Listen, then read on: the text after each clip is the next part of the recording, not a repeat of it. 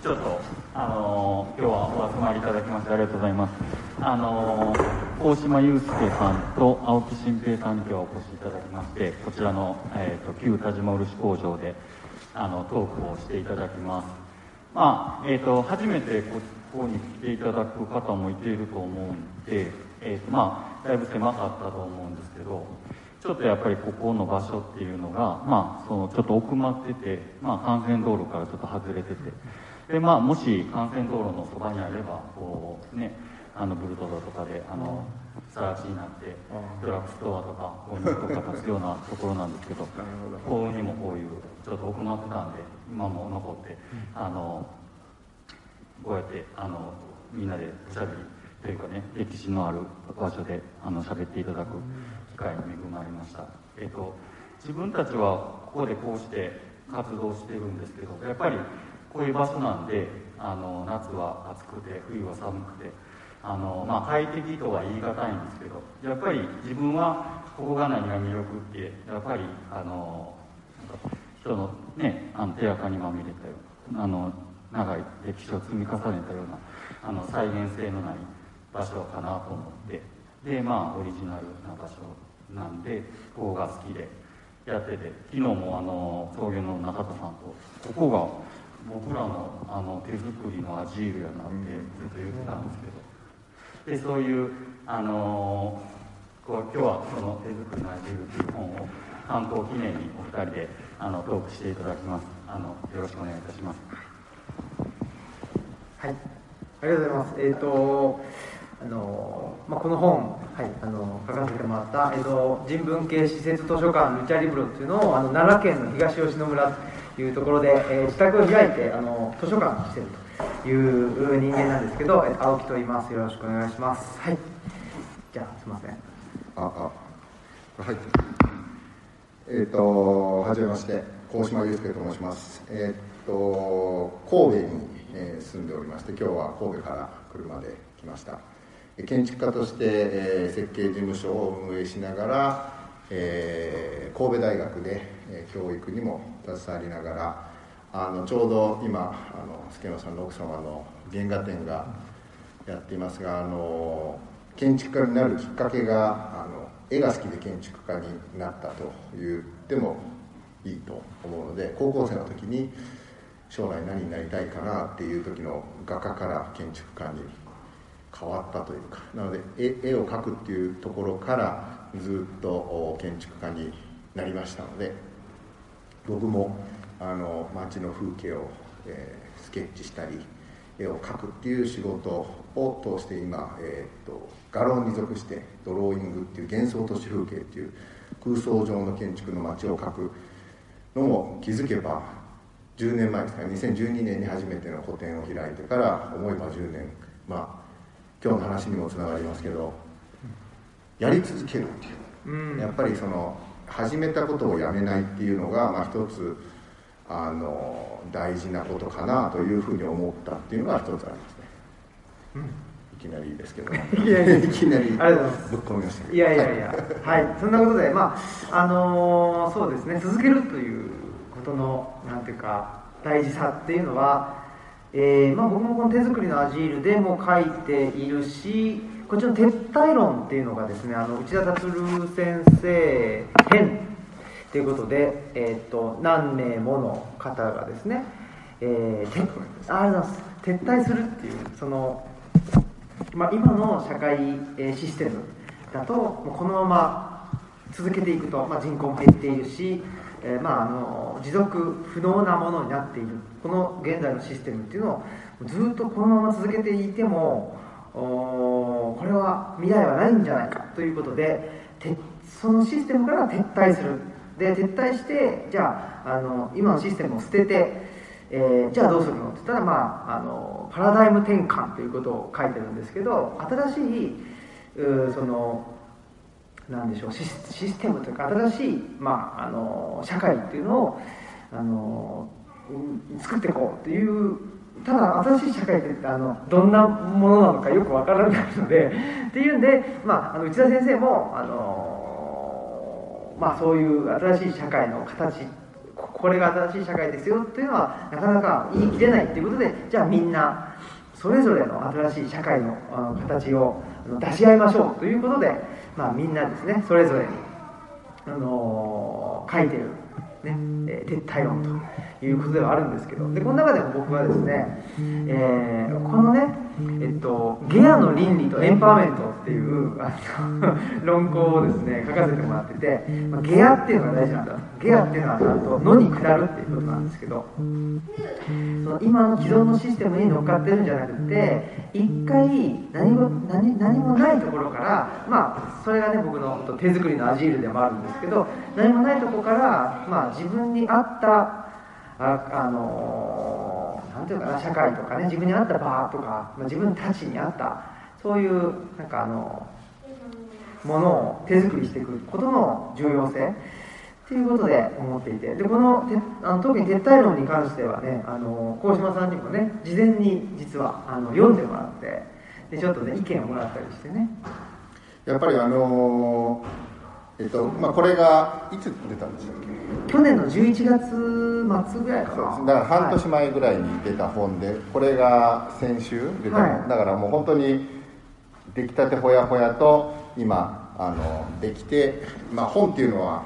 書くこと。でそれを編集者と共にこう編んでいくっていうか。それで最後はデザイナーと、えー、する、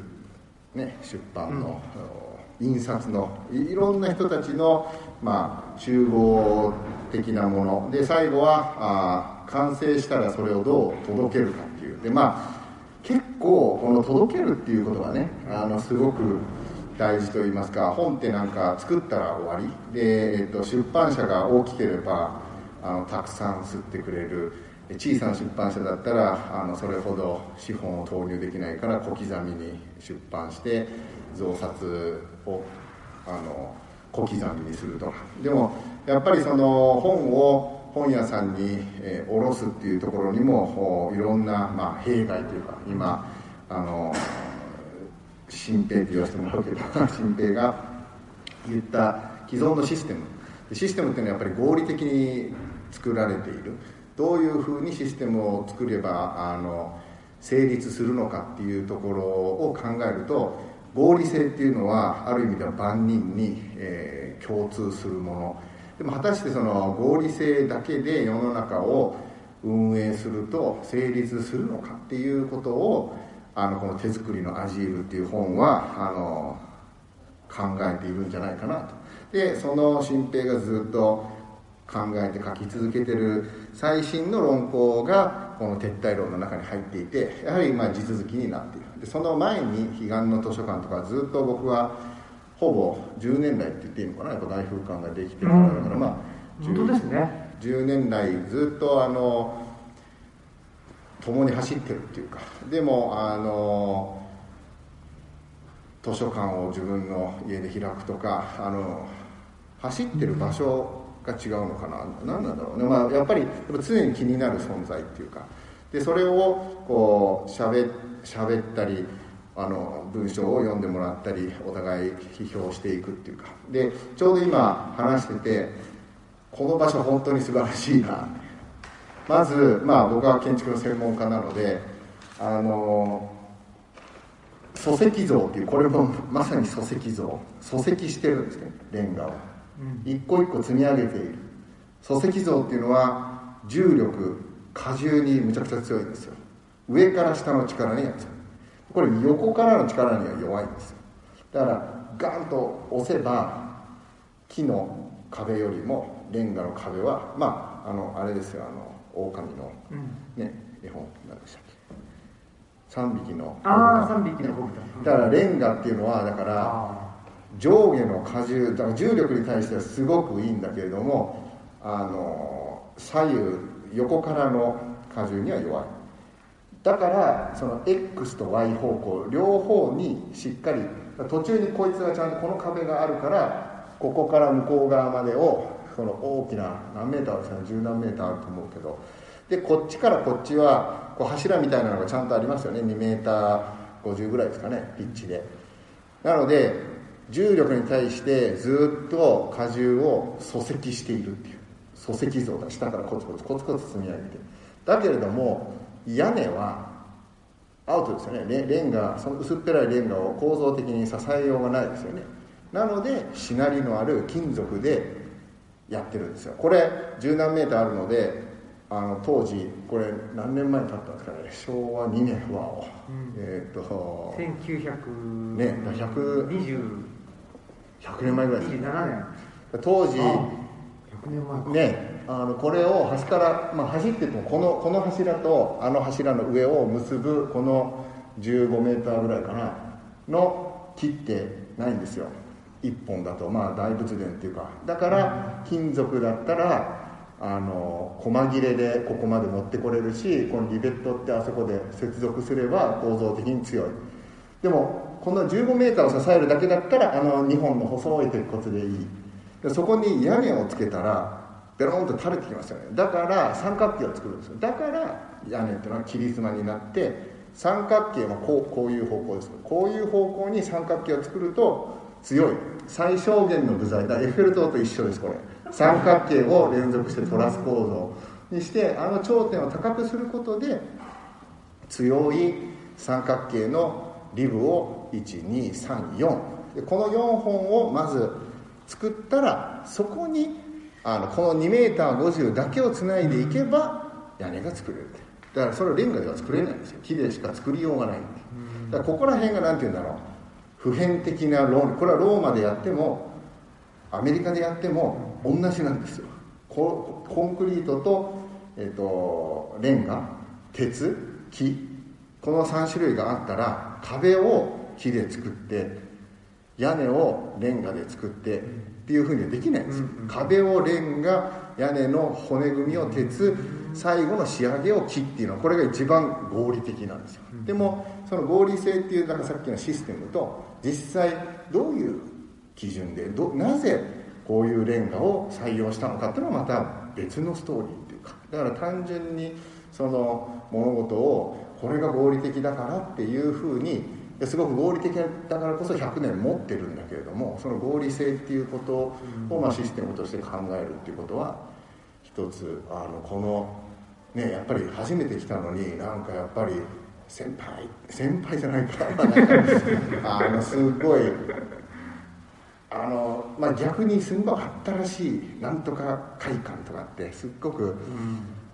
つるつるっていうかねね。ピカピカで何億円もかけたんだろうなっていうでもなんか全然声が聞こえないっていうかでここはもうやっぱりもうあここに屋根の跡があったんだな増築したんだなとか隣との関係が全部分かってだからあそこら辺のレンガが汚いのはあそこは屋根の位置が違ったから天井が張られてたんですよ。だからあそこあの下まではレンガきれいに作ってたけどこの向こう見えないからって仕事が雑っていうかでもそれがまたいいじゃないですか。最高ですよね。だからそういうなんかストーリーをね、うんうん。あの感じさせるこのでこれはだからさっきおっしゃられたようにこれブルドーザーで本当にすぐそこにもしあの大きな道路が通ってたらユニクロになってたんですよ。でもやっぱりこれ不便だからうん。道路もこすりそうだからその細いここは無法地帯っていうかうん。だから生き延びたっていうのは本当になんか不思議なでもこの生き延びることの価値っていうのをうん。さっきの合理性のシステムだけで考えるんじゃなくて違った豊かさっていうかね。でそれが多分さっきの循環っていうところから考えるっていうのがうん。一つあるのかなっていうことを思ったんですいよ。ねやそうなんですよ。でななんていうかな。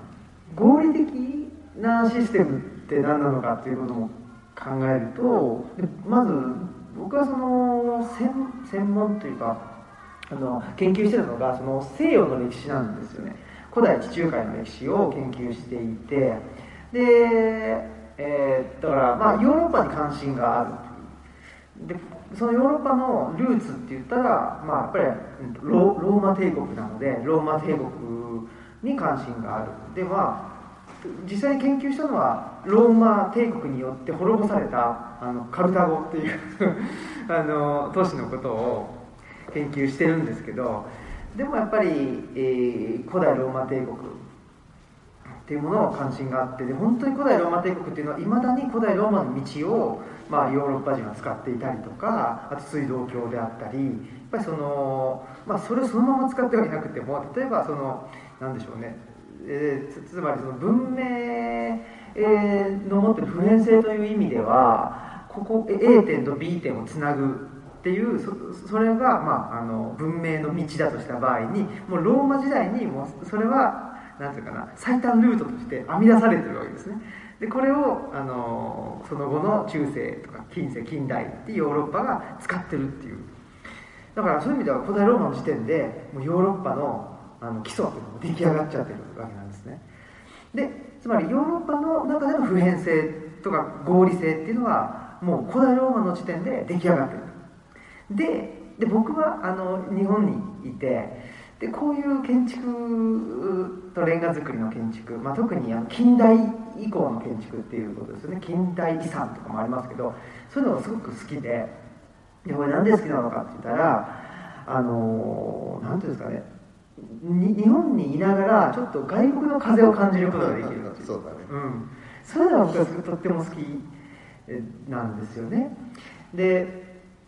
だからあの日本人だけどえー、とサッカーとかなって、えー、ヨーロッパのサッカーを見てたりとかあとはね映画だって外国映画を見るとか、えーねまあ、洋楽聴くとかどどうしてもそっちの方に関心がずっとあってでヨーロッパの歴史も勉強したいし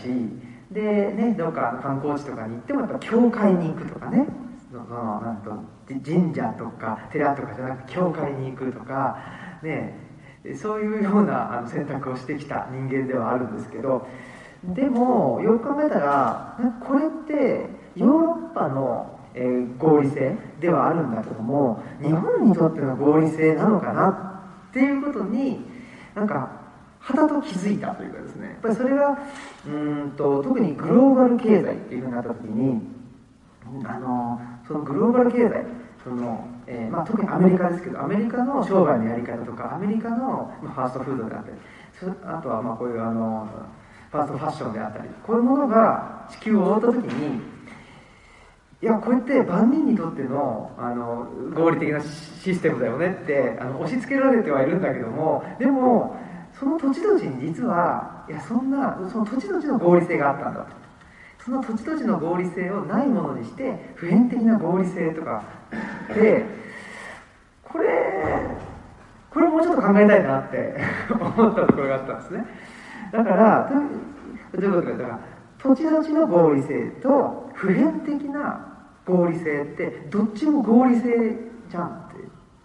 思って。でそうそう。でこれをなんかな？で今までっていうのはこの普遍的な方がいや土地土地の合理性なんかよりも普遍的な方が大事だし重要だしまあ言ってみれば金になるっていう。ことでやってきたあのこの特にまあ、えーまあ、これが、えーと、近代っていう時代ですよね。あのなんでかというと、まあ、その西洋がね攻めてきたり、まあ、その西洋と一緒に肩を並べなきゃいけなかったから仕方なかったですね。で太平洋戦争で負けてでアメリカの資本も投下されて、まあ、そういう意味ではもうアメリカに従わざるを得なかった、まあ、それ仕方ない、まあ、でもその中で日本日本はナンバーワンじゃないナンバーツーとかナンバーワンとかといって日本の経済も、えー、非常に発展した。という中でなんかうんどうしてもそのヨーロッパについていこうっていうあのことばっかり考えてたな。と言った時になんか自分に合わない服を着て自分に合わない生活をして自分に合わないなんかふとね気づいてしまったところがあって。それで、まあ、特に東吉野村なんかに越してみるともうねあの谷底に住んでたりするわけですけど谷底に住んでるんだけどやっぱり、まあ、そこには四季があってうーん何でしょうね、まあ、虫もたくさん入ってくるしその湿気もすごいしね。だけどやっぱり僕たちが好んで食べるご飯とそういう周辺の環境っていうのはあと自分の体を通してねそういうものがあこっちの方が楽だなっていうふうに感じたっていうところがあったんですよ。かっこいいかっこ悪いじゃなくて 楽か楽じゃないかって判断した時に楽だわと感じた自分もいたということですよね。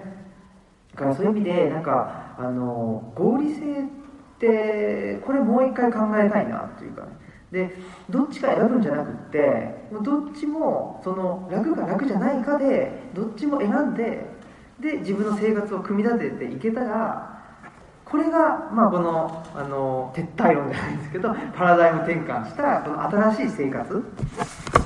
なのではないかというふうに思ったはいということなんです。えっといや今の話を聞いていて あのまず、えっと西洋の、まあ、ローマの話。で、まあ、日本人として、えーフェニキア人を研究する、まあ、勝者より敗者というかその大きな物語からこぼれ落ちる何かに、まあ、こうセンサーを働かせるというか。で今の話を聞いて僕自身はあの、えっと、父親の仕事の関係上あの海外でアメリカで生まれたんですよね。で、えっと、9歳まで小学校2年生まで、えーアメリカのニュージャージーでブライアンという名前で、えー生活していたのであのイサム・ノグチっていう彫刻家が大好きでで、まあ、勝手に自分と重ねるっていうか、まあ、イサム・ノグチはあのフィジカルに日本とアメリカっていう日本人のお父さんとアメリカ人のお母さんっていう中で2つの文化にあの引き裂かれ、えー創造という芸術の分野で彫刻家としてニューヨークと群れで拠点をこう、まあ、移動しながら作る。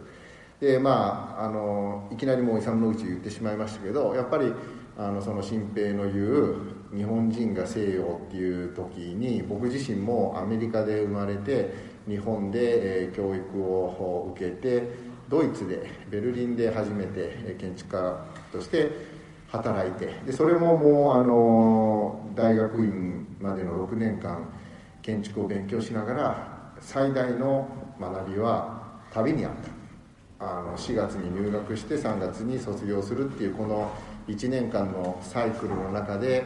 夏休みの5週間バックパッカーで外国に行くこのために春休み冬休みバイトしてお金を貯めて夏休みに使うってことを6年間本当に大学2年生の時からずっとずっと旅をしてこういう工場を見てあ構造ってこういう風になってるのかとか光って南から夕方の西日ってこういう感じで入ってくるのかっていうのは当然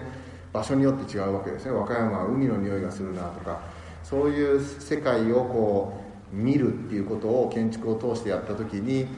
えっとベルリンっていう街は大変寛容というか、えっと僕自身アメリカで育った時はまずブライアンっていう自分が鏡を見ると「いやブライアンちゃうやろ」っていう どう見てもユースケやんっていう。だから玄関靴履いて玄関から出ていく時に「よし俺はブライアンだ」ってこう言い聞かせてたんですよねガキンチョながらに。で、えっと、中学時代にもう一回カナダとイギリスに転勤になるんで、まあ、あの行ったり来たりしてだからアメリカカナダ時代は常にブライアン人格っていう。で英語喋ると結構こう手つきがこう「はい、マイネームスブライアン」みたいなこうテンションがこ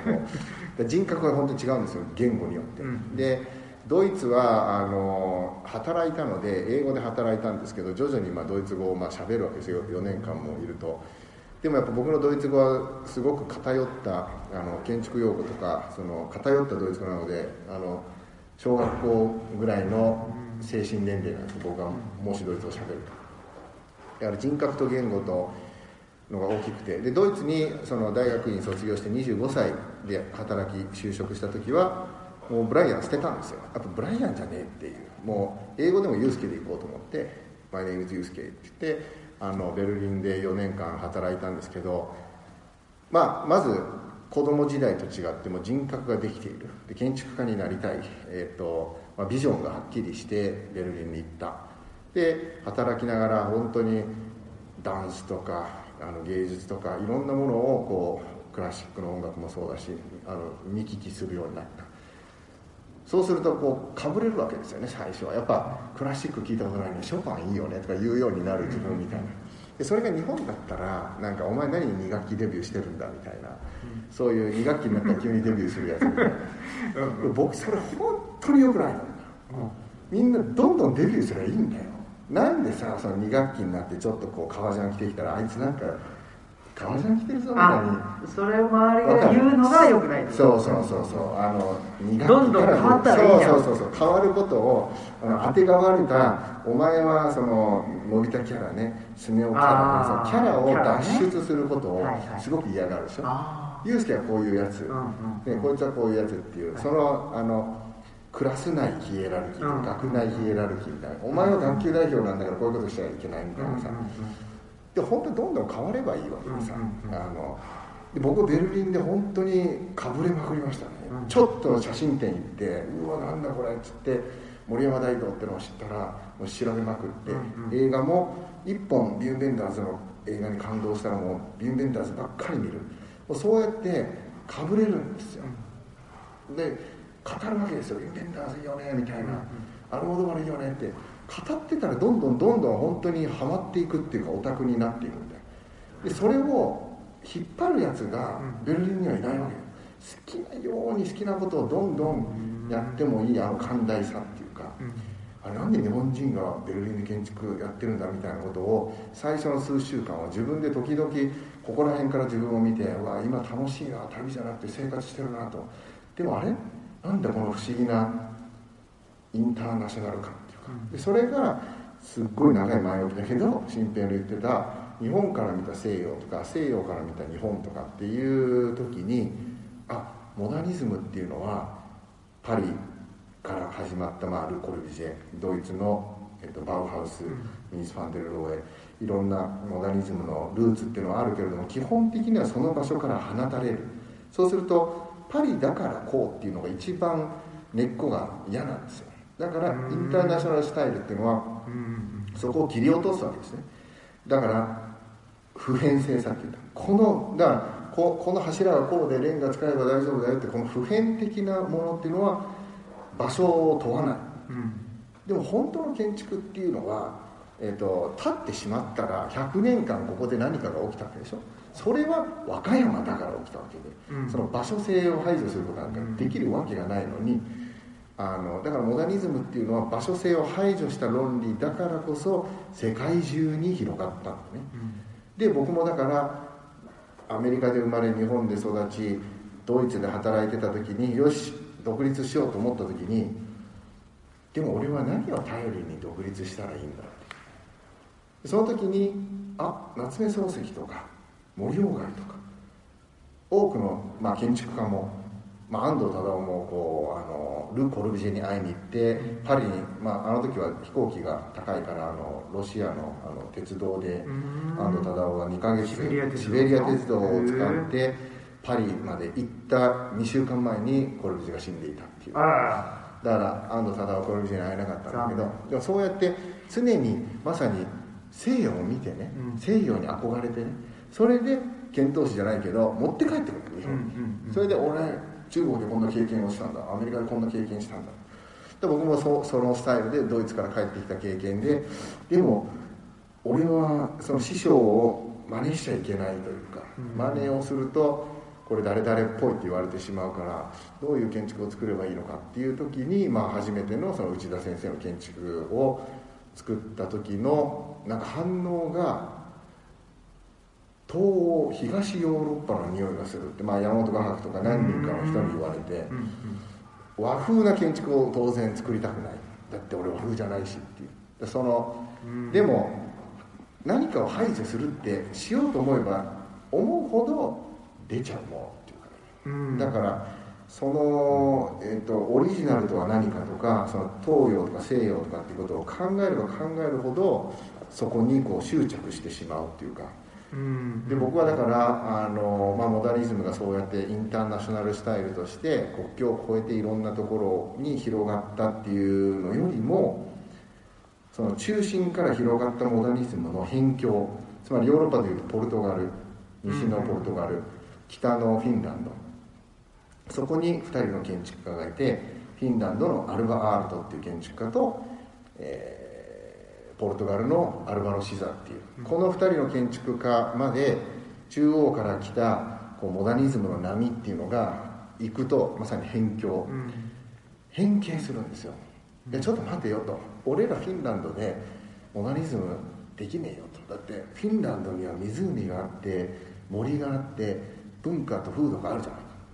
変形しよう。だからこう地域主義的モダニズム、まあ、それがバナキュラーっていうかその場所の力と、まあ、そのモダニズムの思想みたいなものを折衷していく、まあ、日本もそうだよね。だから日本の現代建築の面白さっていうのはやっぱりその、まあ、神戸でも北海道でもその地域性っていうものと全体で見た日本としての地域性みたいなものが世界に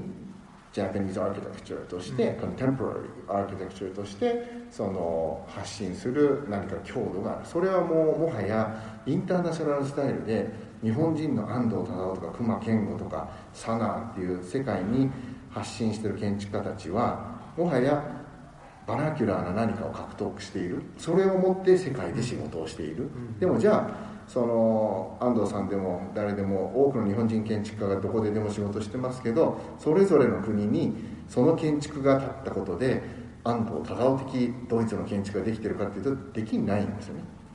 そうではないっていうか。だからそこら辺の何て言うんだろうオリジナルオリジナルっていうかその創作する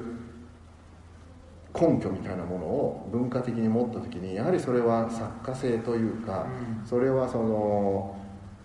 見よう見まねで伝承されるものではないっていうところはやっぱり考えさせられるし、うん、まあ今日のテーマである作る喜びの実践法。やっぱりあの10年前から、まあ、外風館ができた時から新平と話していてで、まあ、今回の手作りのアジール、まあ、撤退論もそう。で僕が去年かな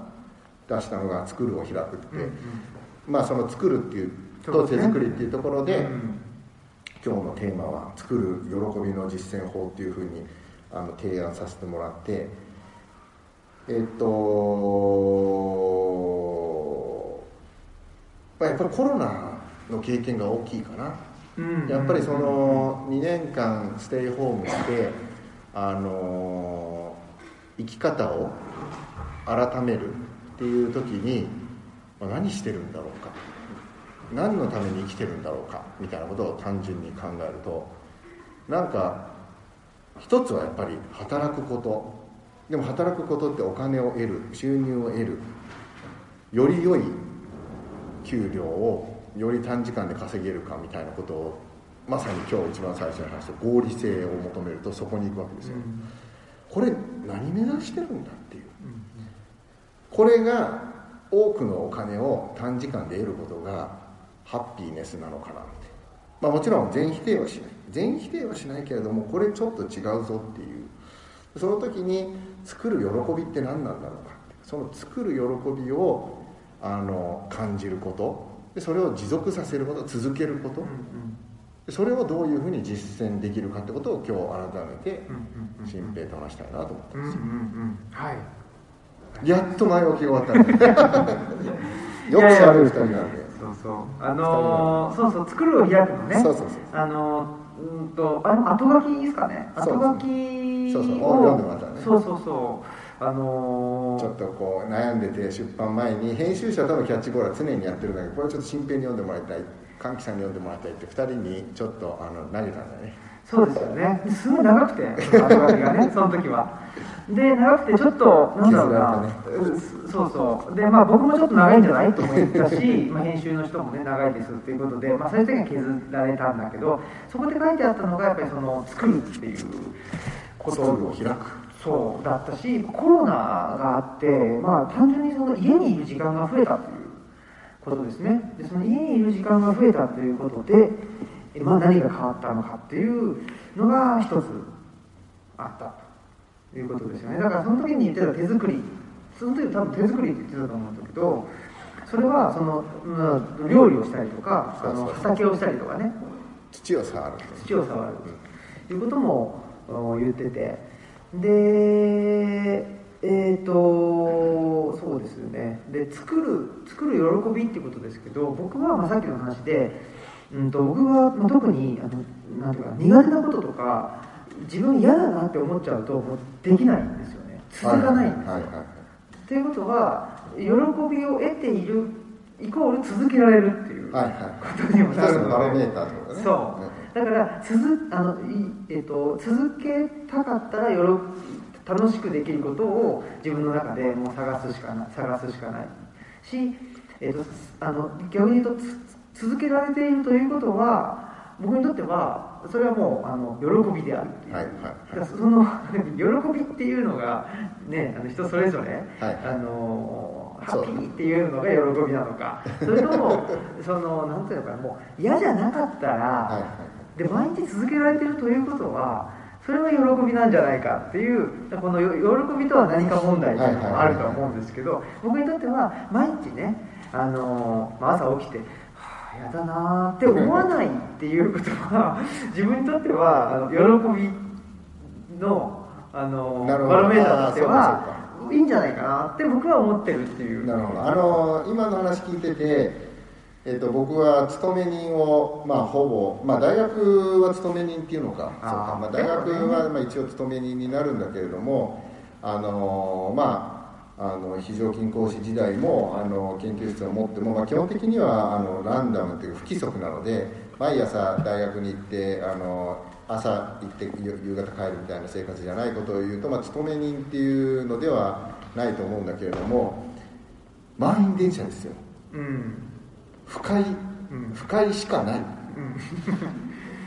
あの、まあ、僕東京とあの神戸の2拠点生活。で東京時々神戸っていう生活から外風館設計を東京からして通って、えー、5年後気づいたら神戸時々東京に変わっていたっていう、まあ、結婚と家族も神戸に。で、えっと、そうなんですよね。作る喜びって、まあ、あの僕今日の対談メモにも書いたんだけれどもあのまずは作る。喜びでやっぱ2つワードが分けなきゃいけないなで作る喜びっていう時にまさにその喜びの方は、まあ、ハッピーネスですよね。それはあの意図してハッピーになるってなかなかないっていうか、うん、アンコントローラブルなもの、うん、えっ、ー、とよしハッピーになろう。ってなかなかなれないですよねだから、うん、ハッピーっていうのはまさに今新平が言ったように不快っ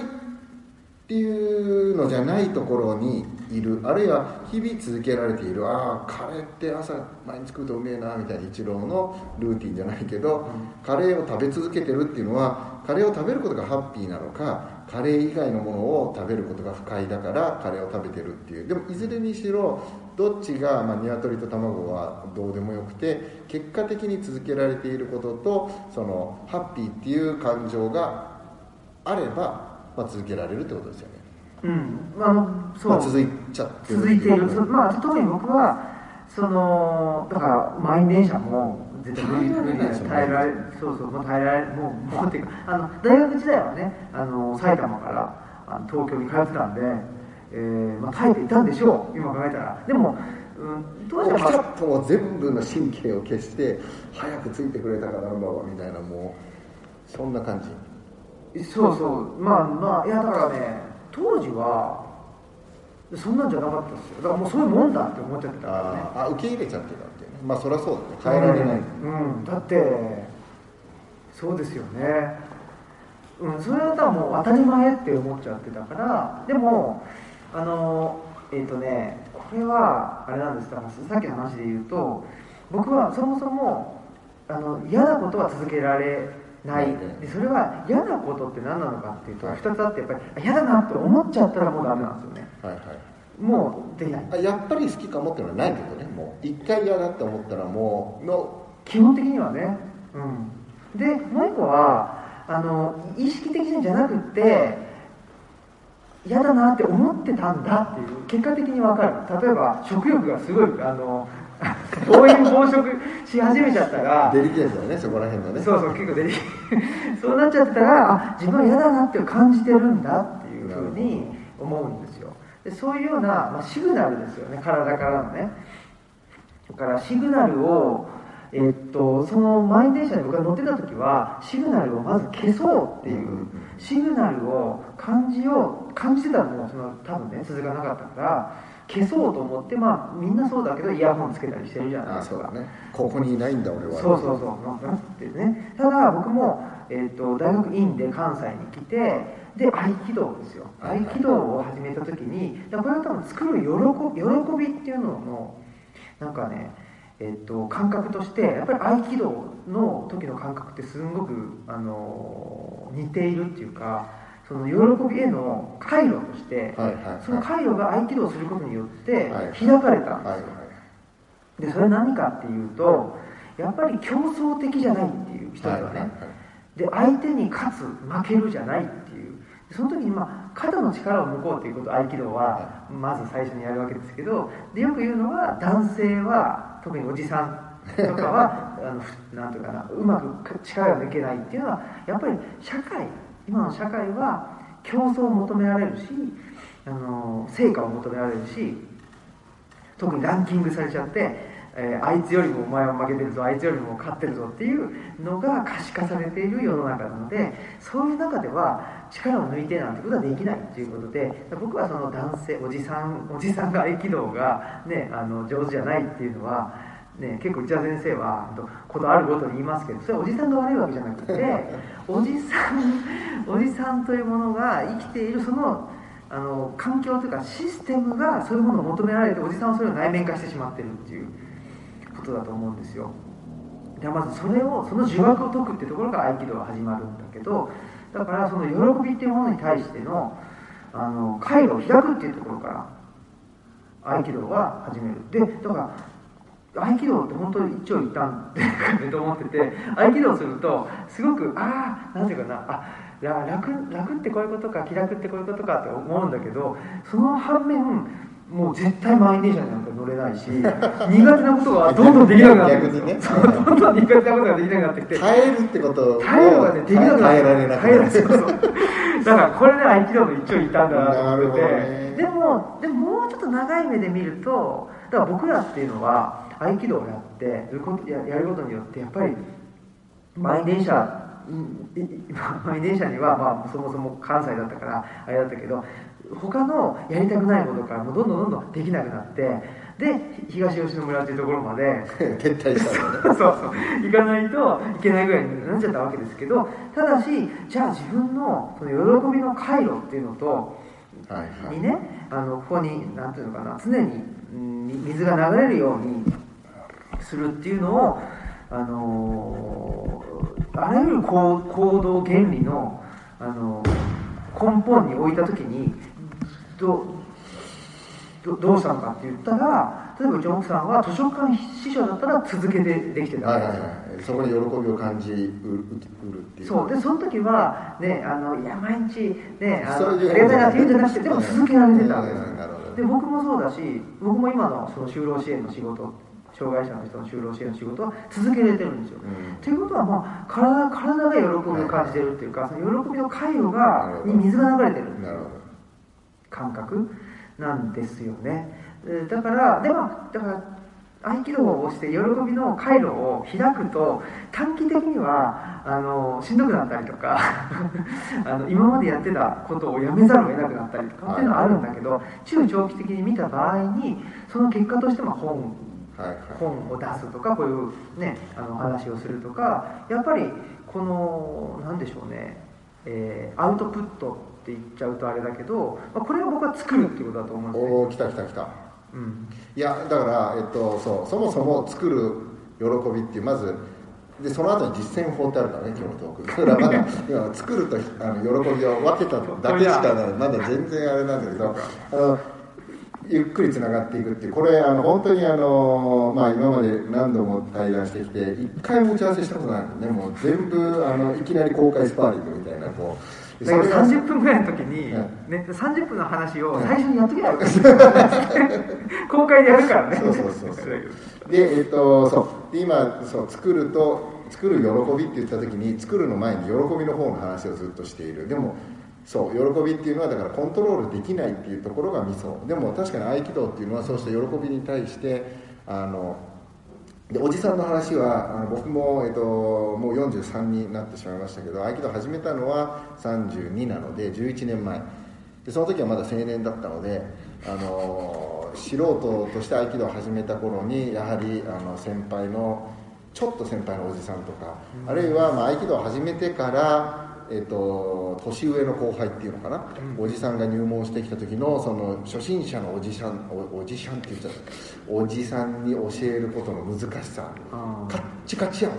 カーって。で空手とかその強弱勝敗を競うとねおじさんでそのおじさんたちってさその白帯っていうか道着着たらさあの社会的鎧は全てなくなるからさかっこいいスーツとか関係ないから、うん。だから実は学長だったりさなんか「ワオ!」みたいな「ああの人学長なんだ」ダジャレしか言わないよねみたいな。あのお医者さんだったりね社会的にはすっごくみんな厳しい世界を生きてるんだけど道着着たらみんな一緒だしあの先に入門した方が先輩だから年下の大先輩も、えっと、年上の後輩ももう入り乱れてる、ででもやっぱり本当に内田先生言うようにおじさんに共通していることは体がカッチカチっていう。でそれはあのヨガみたいに柔軟で体がこう柔らかいっていう真逆なんだけれども動きが機械的っていう。因果関係。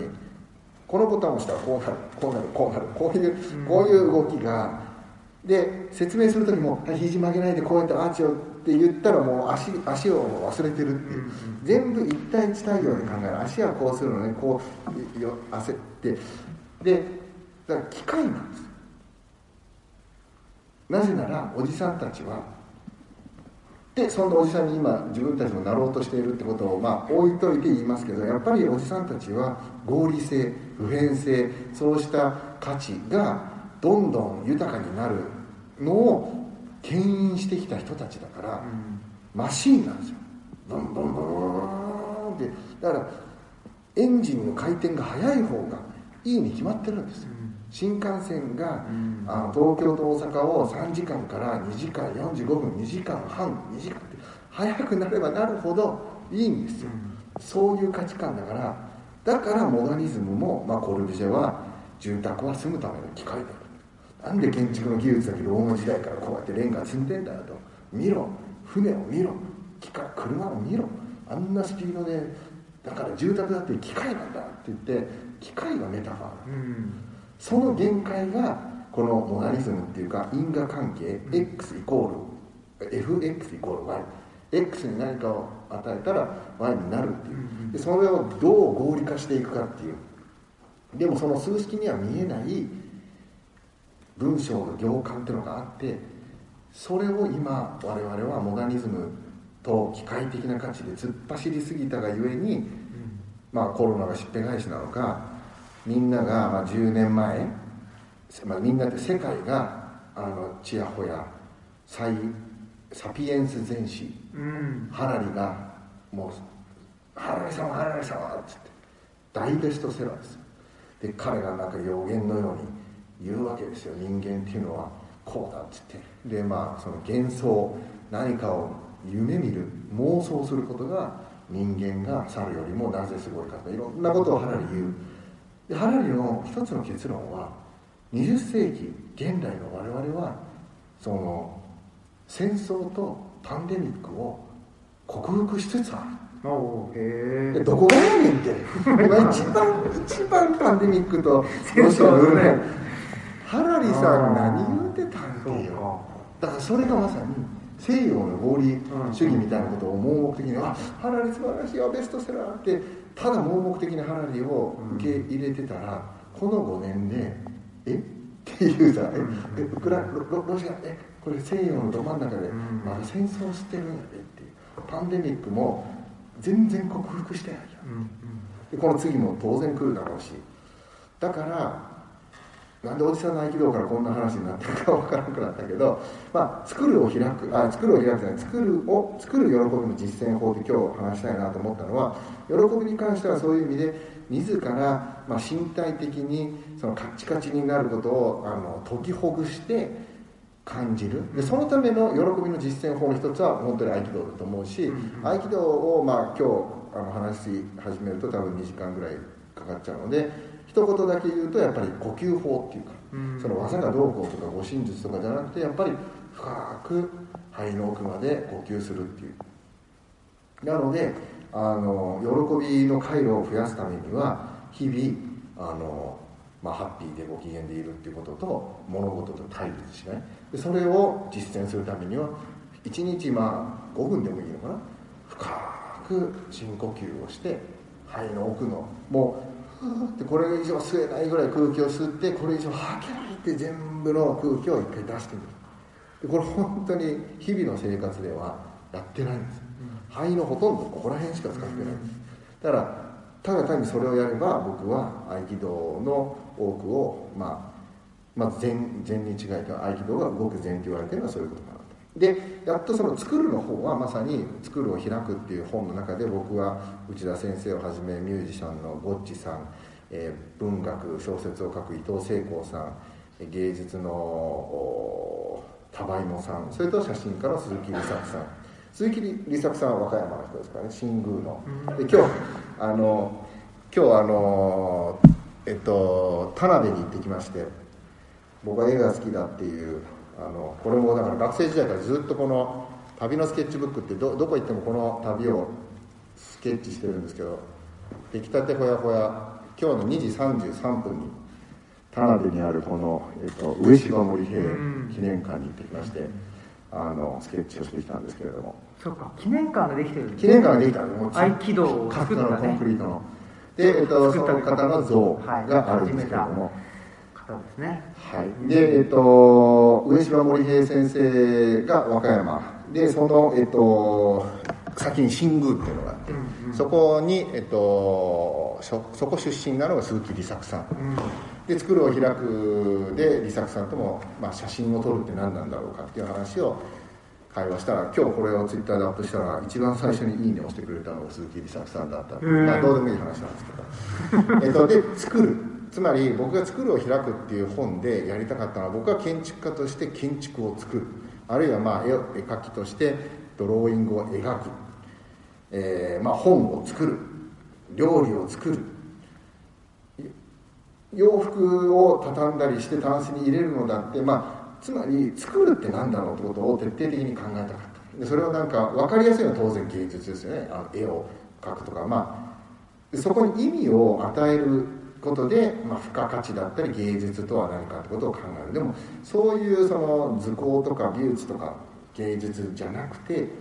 もっと手近な、えー、と自前の、ね、自分の周りに作るって存在するんだってことをあの本を作ってる時に感じてそれはコロナなん新幹線毎年100回100往復50往復100回乗ってた新幹線が30回、まあ、50回ぐらいに減った。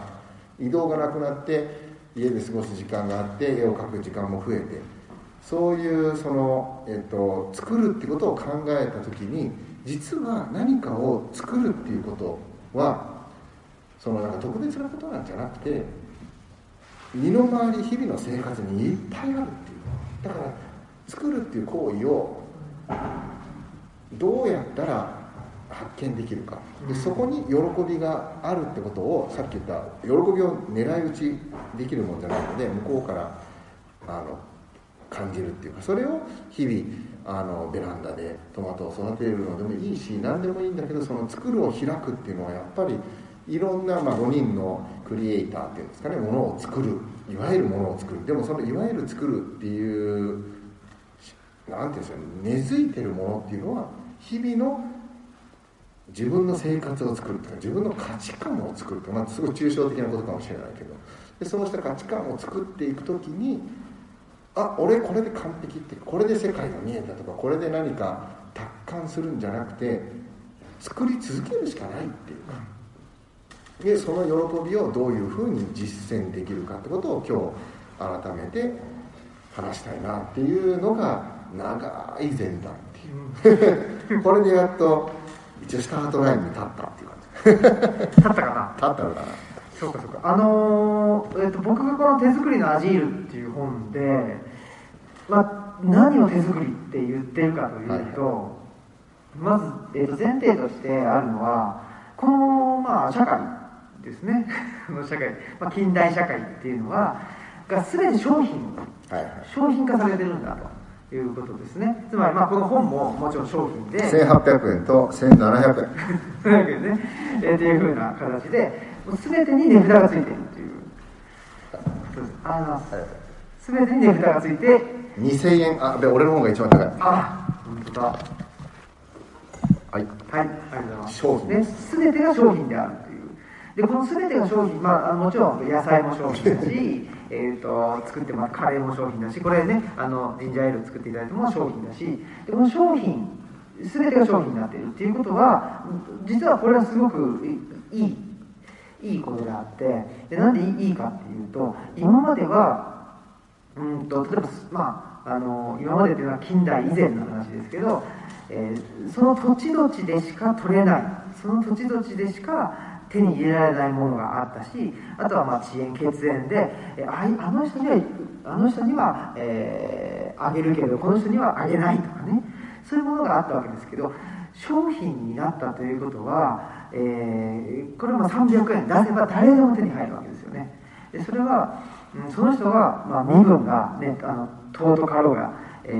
ー癒しかろうが誰だって手に入れたし男性だし女性だし健常者だろうが障障害者だろうが、えーこれだって欲しかったらそれ300円出せばもしくは、まあ、それがいくらか分かんないですけどいくらか出せば手に入れることができたっていうこれは、まあ、あの近代社会の最もフェアなところだと僕は思っているんです。ただし、えーそれがまあ行き過ぎてしまったというかそれだけになっちゃったその商品だけになってしまってで自分たちすら自分たちの労働力っていうのを商商品化されていて時給いくらっていうふうなとかね、まあもしくは時給だけじゃなくても、えーまあね、うんと、あなたはいくらねというふうにして 値札を貼られるって値札を貼ってたら一番良かったんだけど自分にも貼られてしまったっていうことですよねでだから全てが商品化してしまった社会って生きにくいよね。でその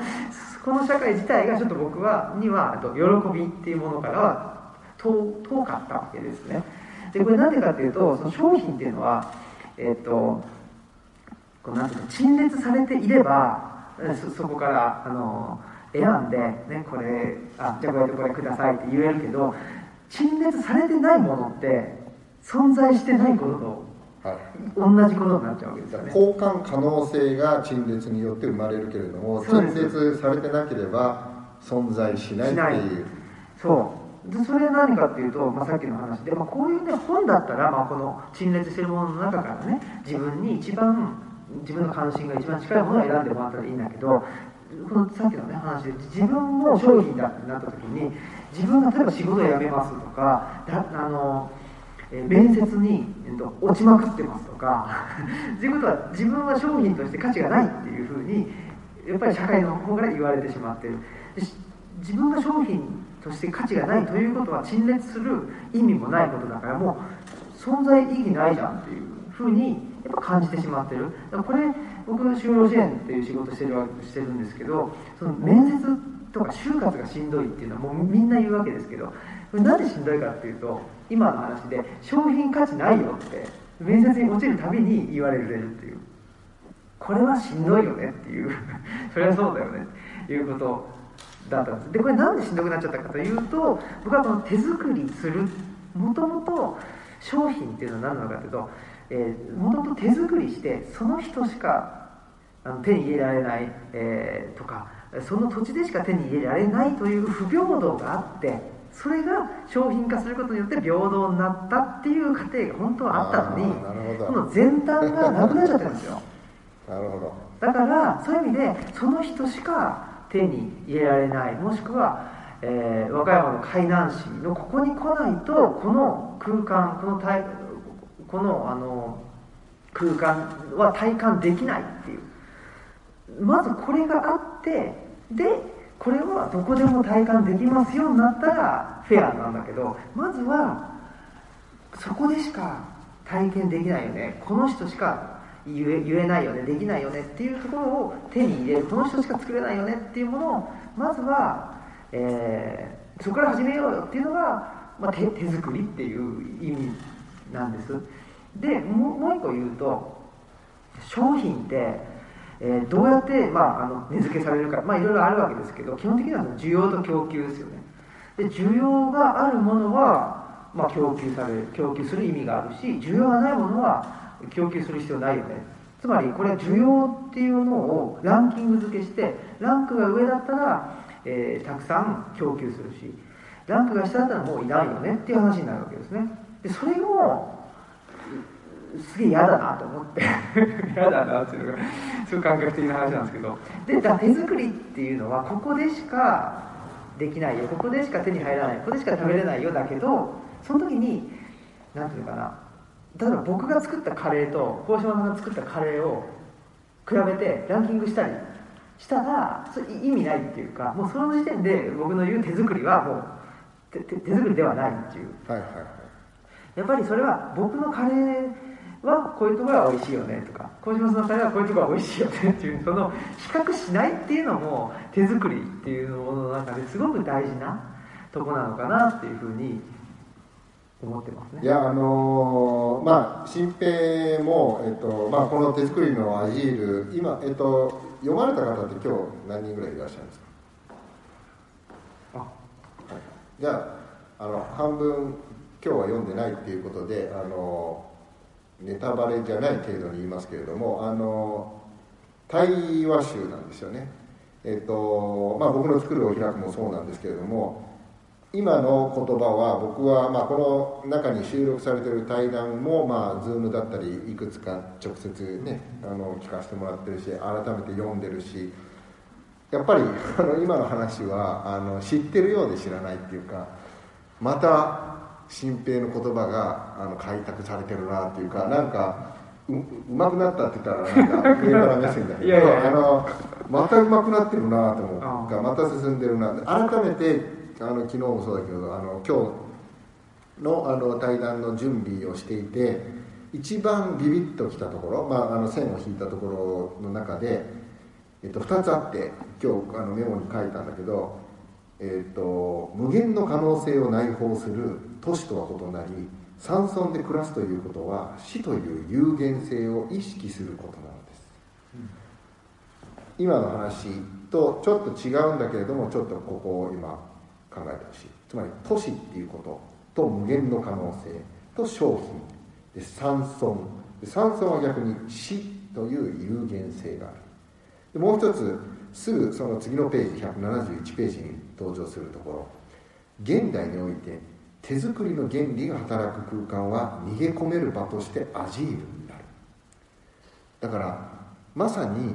この手作りの原理っていう部分が商品との関係性それとこ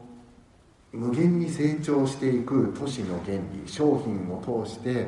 富を得るっていうこととこの山村で暮らすことによって死という有限性っていうのはやっぱりさっきから一番最初から言ってる普遍性と個別性っていうことで言うとやはり普遍性を追いかけるがゆえに足元にある個別性をに気づかないでなんか空想なランニングマシーンでどこにも進んでないような感じっていうのかな。やっぱりこう死という有限性とやっぱ無限の可能性を内包した都市っていうまあ今日あんまり都市と山村っていう二項対立の中では語ってないけど、まあ、商品っていう時にはやっぱりすごくそこの部分があの明確に出てくるんだなっていうことはあるんだけどやっぱこの手作りの原理が働く空間っていうのはもう少し今改めて説明というか言語化するとどうなるんでしょうか、うん、どういうものなのか。例えばここにある手作り性というか原理っていうのはどういう、まあ、他者とどう共有できるかその手作りの原理ってものを。そうですね。その一つは手作りっていうのは商品ではないっていうさっき言った商品ではない。だから値踏みしないとか査定しないってことだあこれ平米単価いくらですとか そういうふうに数値化しないってことだこのあの建物の価値は何千万ですとかあの、ね、そういうこと？それもそうだ。それはその他者による、うん、査定査定ですけどそれをその自分でも自分で査定物事を判断するときに査定しない数値化しないってこと？そうですよね。手作りの原理うん、そうですね。そうそう。だからまずまず最初に僕このえっ、ー、ともともとね漆工場があったと思うんですけどここをどうやって見つけたかちょっと僕知らないんですけどだからまずそのなんていうかな手手作りを始めるっていうか、まあ、こういう場所と出会うっていうのはどういうマインドなのかっていうことですよね。っていうのも例えばここと出会っておきながら、あのここを借りようと思う人っていうのはその多くないだろうしここを借りてここをこういうふうにアレンジしようというふうなのっていうのは何かと比較をしてあそこよりもここの方がいいからっていうふうに選んだわけではないんじゃないかなっていう気がするんですよ。分かんないですよ。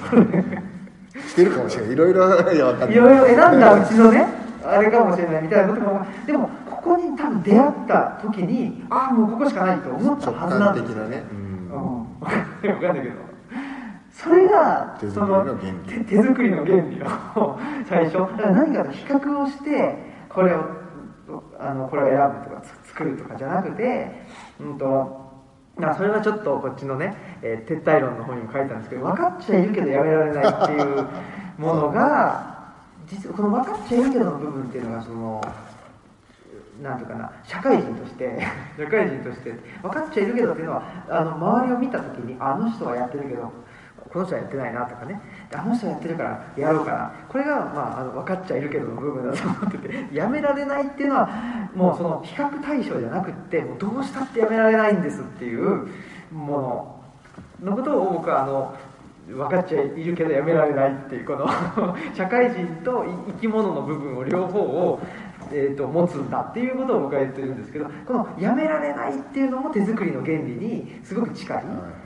うん、まあだから生き物的というか直感的っていうか何かとついやっぱり比較比較しちゃうわけですよね。ああこここの家賃だったらあれここっちの方がうんだとかとかやっちゃうんですけどそうじゃなくてここしかないというふうになんかバシッと決めれる？これがまああの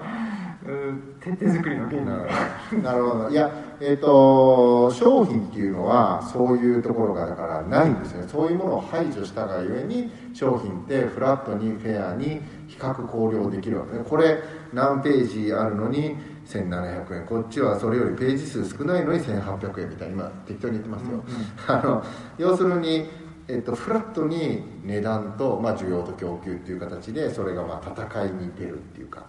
で、えっと、今の話を聞いてるとまさにだから最新のあのこの撤退論であのビビッときたところが問題をなんとなく暫定的に解決するっていう。これが地に足をつけることであり僕は土着と呼んでいます。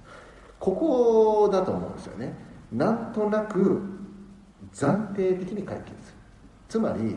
世の中問題だらけなんですよ。でその問題を解決しなきゃいけない。でもそれ一つ一つの因果関係を考えると寒いから暖房をつけるとか風を通したいから窓を開ける。それはそれによって因果はもちろんある。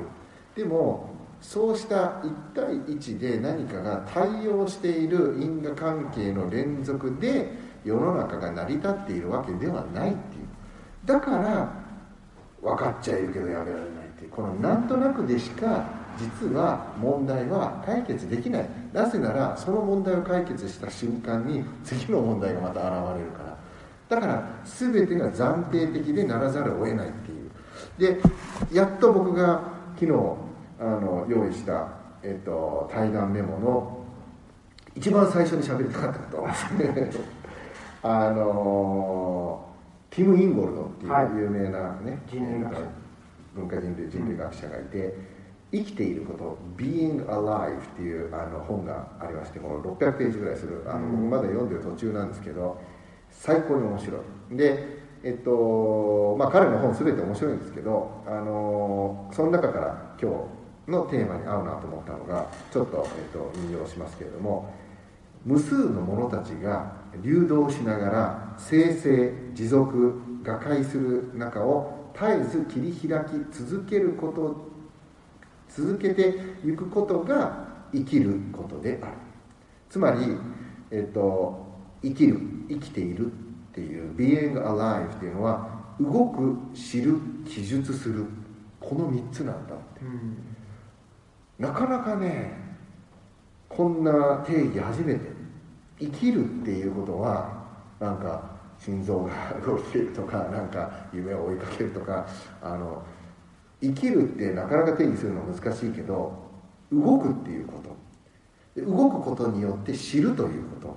でその知った何かを記述するっていうこと。で動いてるわけだから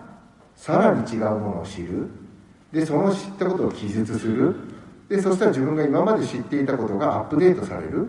そしたらあそこに行きたくなる。また動く。動く知る記述する。動く知る記述。旅もそうだし人生もそうだし生きているってことは結局動くことそれによって知ること知ったことを記述する。この3つなんだ生成持続瓦解崩れて生成してでそれをまた持続させて、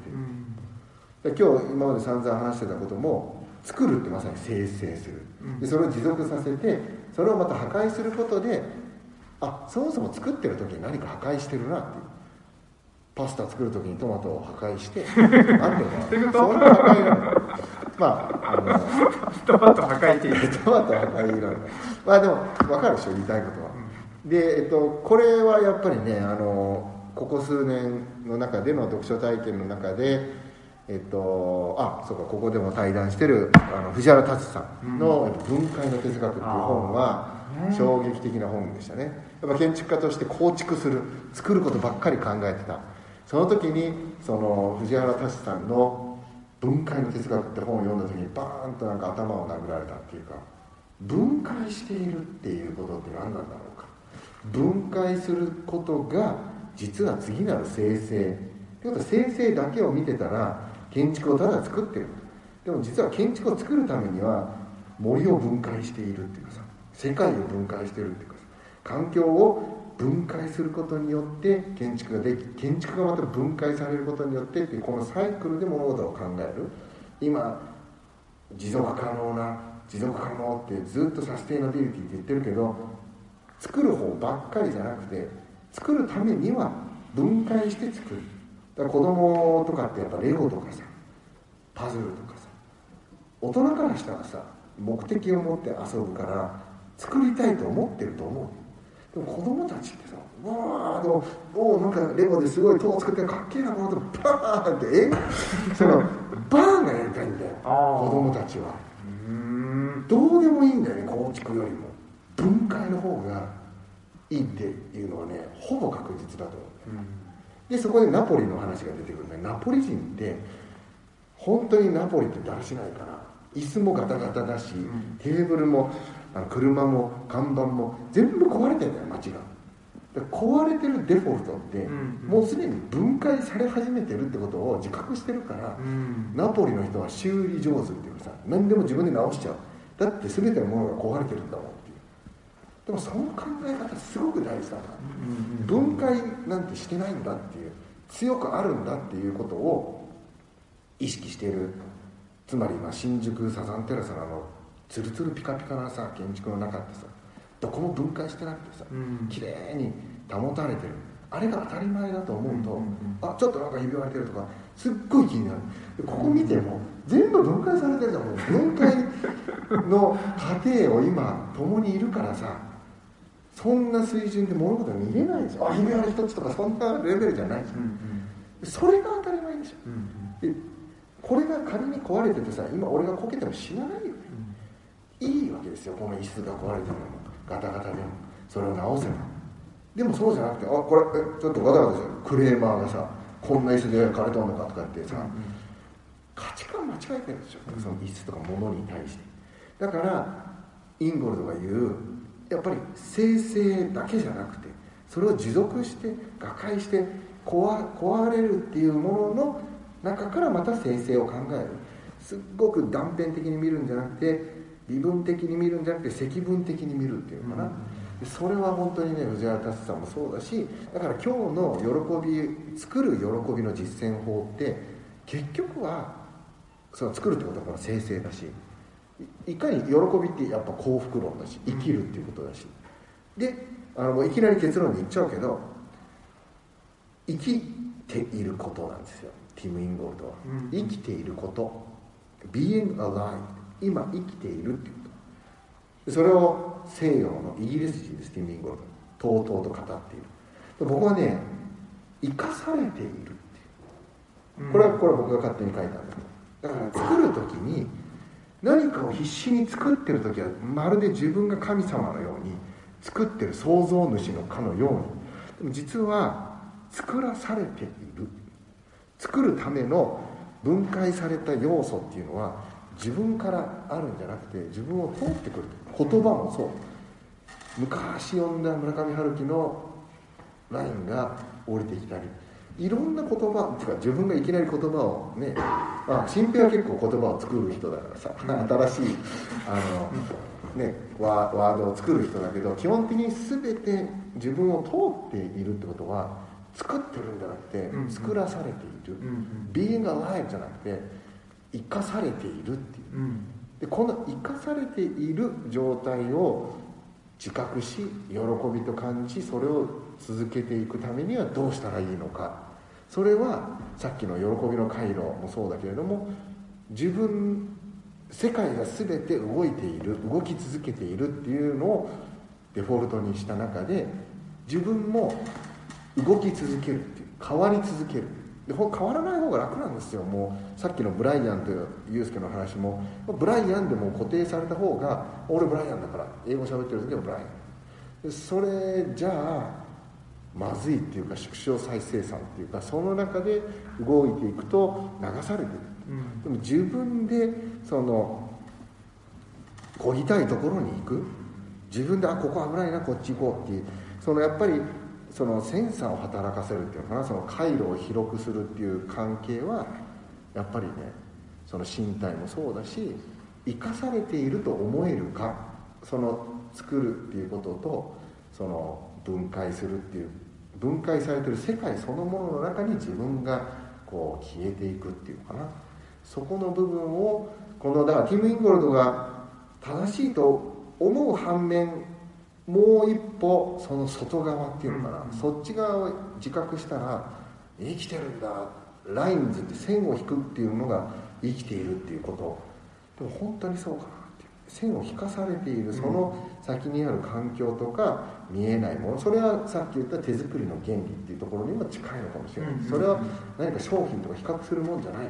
俺の方ベストセラーだ。これだけ売れた。これだけ印税が入ったとかそういう話じゃなくて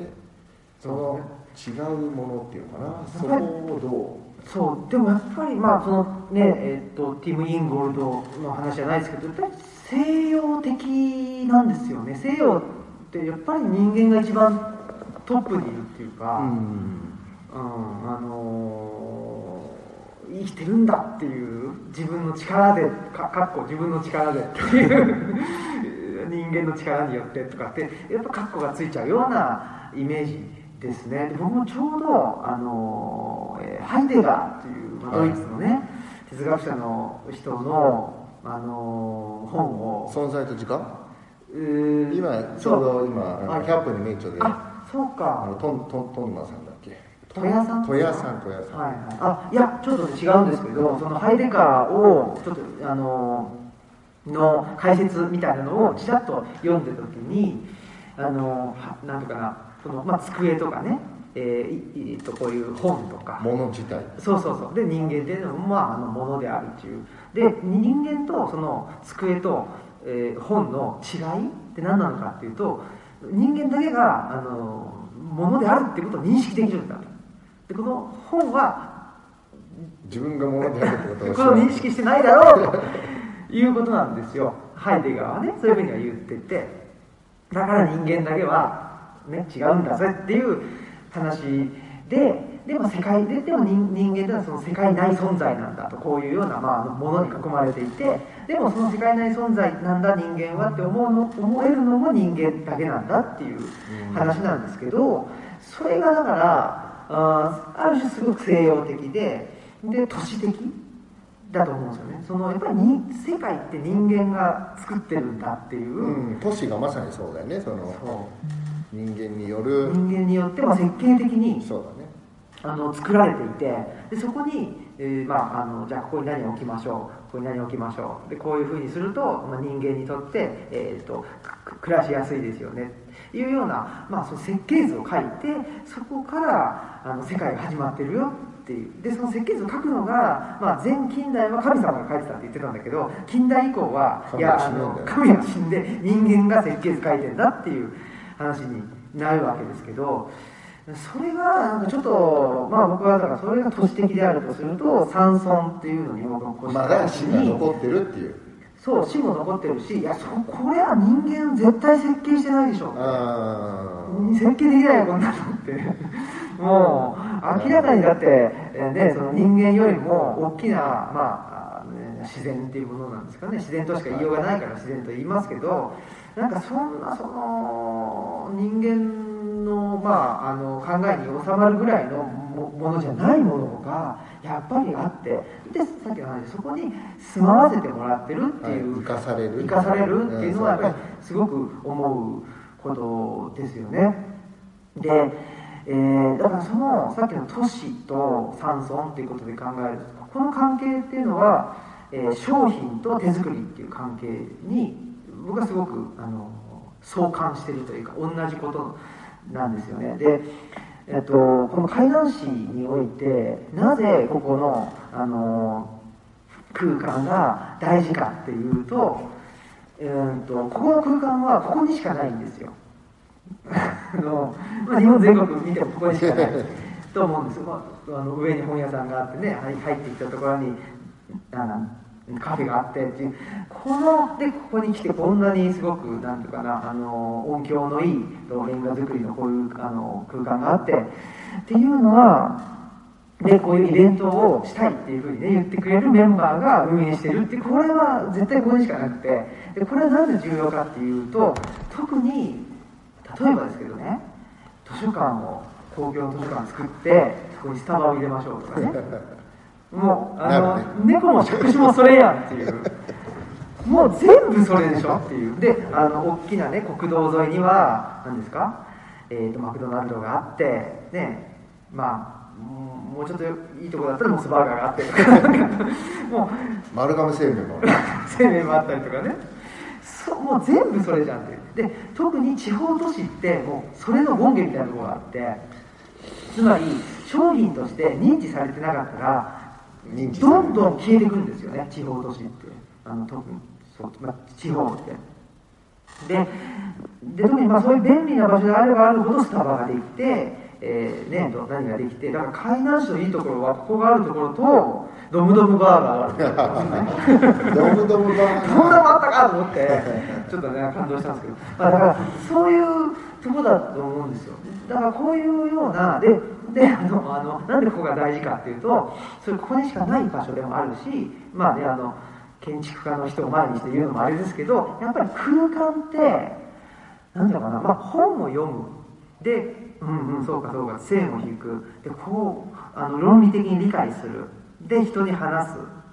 ていうことよりも空間って一発でここに来ちゃえばもうそんなあの論理を超えたものがいや、ね、俺野暮に説明しちゃったよ。でもやっぱりここから感じるさっきのねインスピレーションっていうかこれはすごいことであって。ここ最高ってもう言うな来たら分かる。来たら分かる。俺写真で分かっちゃった。来なくてもだから、まあ、僕らが山村に住んで何を得てるかというと、そこに暮らし続けることによって、その喜びの回路っていうのが維持され続けてる。っていう。だからそれをさそのやっぱり維持するためにはやっぱりそれを喜びの回路として開拓したんだっていうその自前の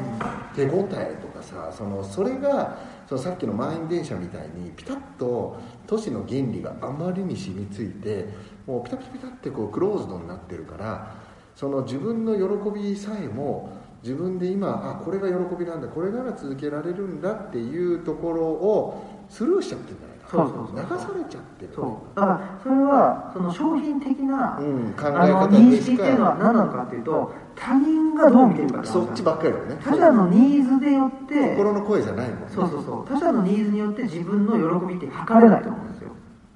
そうなんだよ。でも、はい、みんなは他者の喜びからあそうか今喜んでいいんだみたいな。それはどうやったら解消するんだろうね。本当そう思うわ。いやあの本当にだからその3日前ぐらいかな100分で名著で戸谷さんが、はい。そのハイデガーの時間とあのそ存存在と時間。間うん。でもあんなのあの当然僕もあのだ大学時代に挫折してるしうんうん。あの未だに挫折してるし、うんあのすっごい綺麗な文庫未だにあるけれどもすっごい分かりやすかったのよ。で、まあ、また読んでみようと思って。でも結局その中で言ってたのは、まあ、戸谷さんが言ってたのはハイデガーがねそうやって存在とか時間自分はどうやって自分であるんだっていうままさにだから存在を考えた時にその時間の流れとか社会との関係性他者と自分って比較。でも決定的にだから空気を読むみたいな。自分の存在を考えた時にその社会という側のその関連でしか捉えられないけれどもだ商品としてあの比較されてしまうから、うんで比較がうまくいくようにっていうか自分の価値を上げるように行動したりすることしかできない。でも死死ぬっていうことだけは商品のように交換誰かと「あお前が死ぬことを俺が代わりにしてあげるよ」とかできないでしょ。俺の死をもう持ってってくれみたいな死だけは交換不能である。自分の存在っていうのは死とセットでしかないって僕は解釈した戸谷さんのうん。説明あそういうことを言ってんのかって思ってこれ読んだらさ言ってんじゃんハイデガーじゃんって。ハイデガーじゃん。ハイデガーやなと思ってさ。いや本当に3日前に戸谷さんのあの100分で名著すっごい分かりやすくて、あはい。そうかハイデガーの死死っていう概念が大事なんだって第3話だからあと1回はずそこにヨヨハスあの、うんうん彼の、はい研究してるハイデガーの周りの人たちっていうことで第4話あの来週あるんだけどそうそうあのー、ねえーっと戸谷さんとハンハンス・ヨナスヨナスハンス・ヨナスっていう哲学者の研究者を戸谷さんしてハンス・ヨナスのその師匠がハイデガーなんですよねだから100分の名著で自分の研究してる師匠のだからあの本当僕なんかがハイデガーをってとかっていうようなスタートだったはずなんだよね。でもその中でここなら説明できますよってことですっごく分かりやすくてでその存在と時間の部分で死と自分死自分の死っていう決定的な個別性の中で自分の心の声つまりは明日今死ぬかもしれない。じゃあ何する？うん。働く？時給を上げるために頑張る？違くねえかっていう。うんでも現実はその心の声を聞いてては本当に幸せを得られないから、その心の声に蓋をしてちゃんと働こうちゃんと稼ごうっていうふうにこっちに社会の方に盲目的にでもあれ本当の幸せって何なんだろうかっていうのは自分の死とセットでっていうその有限性っていう、うん。そこに手作りのねなんかヒントがあるように思ったっていう。だからやっぱりティム・インゴルドが考えてることもやっぱり西洋的っていうかね、うんでその西洋的な考え方をやっぱりさらに俯瞰するっていうかメタで見るっていうか。そうするともう一つのレイヤーはやっぱり環境っていうか地球というか他者というか。でもそうしたらさっきの一番最初に言ってた普遍っていうところに行っちゃうからその普遍と個別を行き来するってこの往来。うん。でその個別性の決定的なものは自分の死だっていう。ってことは日々死なないように努力するのもそうだけれども死なないように努力することと普遍的な価値の往来の中でどうやって作りながら分解して続けて。でも変わり続けるんだだ勉強するってことは自分が解体されていくってこと。自己変容ですよ。うん。でもさっきも言ったように本当は変容なんかしたくないの俺は俺だっていうふうに早くなりたいわけでも俺は俺だってなれないからもっと勉強しなきゃって。勉強すればするほどこれ読んだらこの人の本も読みたい。あなんかハイデガーのこのこと知りたい。もう終わらないわけですよそのうん。知性の旅っていうの。で空間もそうだよね。和歌山にこんな素晴らしいところがある。新宮にはもっといろんなあもっとって言ったら比較してる。比較するんじゃなくてもっともっとっていうのはどんどんどんどんその動き続けることで動くことで知る。知ることでそれを記述する。記述っていうのは本当に書くってこともそうだし自分の脳内に定着させるっていうのも記述だと思う。でそうすると自分の価値観物差し地図が変わってあ次はこうここに行こうってずーっとそのループを続けてまあその時に仲間がいるっていうかさうんうん。俺ってこんなこと考えてるのはどう思うっていうやっぱね、家族だったりいろんな人とそのまあ我々は死ってね内田先生っていう師匠もいるしやっぱ死との対話っていうのは圧倒的に。で亡くなってる夏目漱石だってもう本という置き手紙があるわけだからそこから学び続けられるしやっぱその死者との対話っていう意味においても本って素晴らしいし空間もだからある意味では匿名な置き手紙だと思うんだけどそれを読み解かないで商品的価値がないから崩すみたいなことではまずいんじゃないのっていう。ね。これいつまで喋っていいんでしたっけ？そんな感じですね。今90分ちょうど。はい。いはい。そうですね。じゃあ、えーとむちゃくちゃはいはいせっかくのはいはい。工場のメンバー代表の中からもいてますし、はい。あのお客さん。せっかくのそうですね、はい。長々と。各からに言い。たい。言いたいことももう喋りきりましたので、ぜひあのざっくばらんにっていうかあのせっかくの。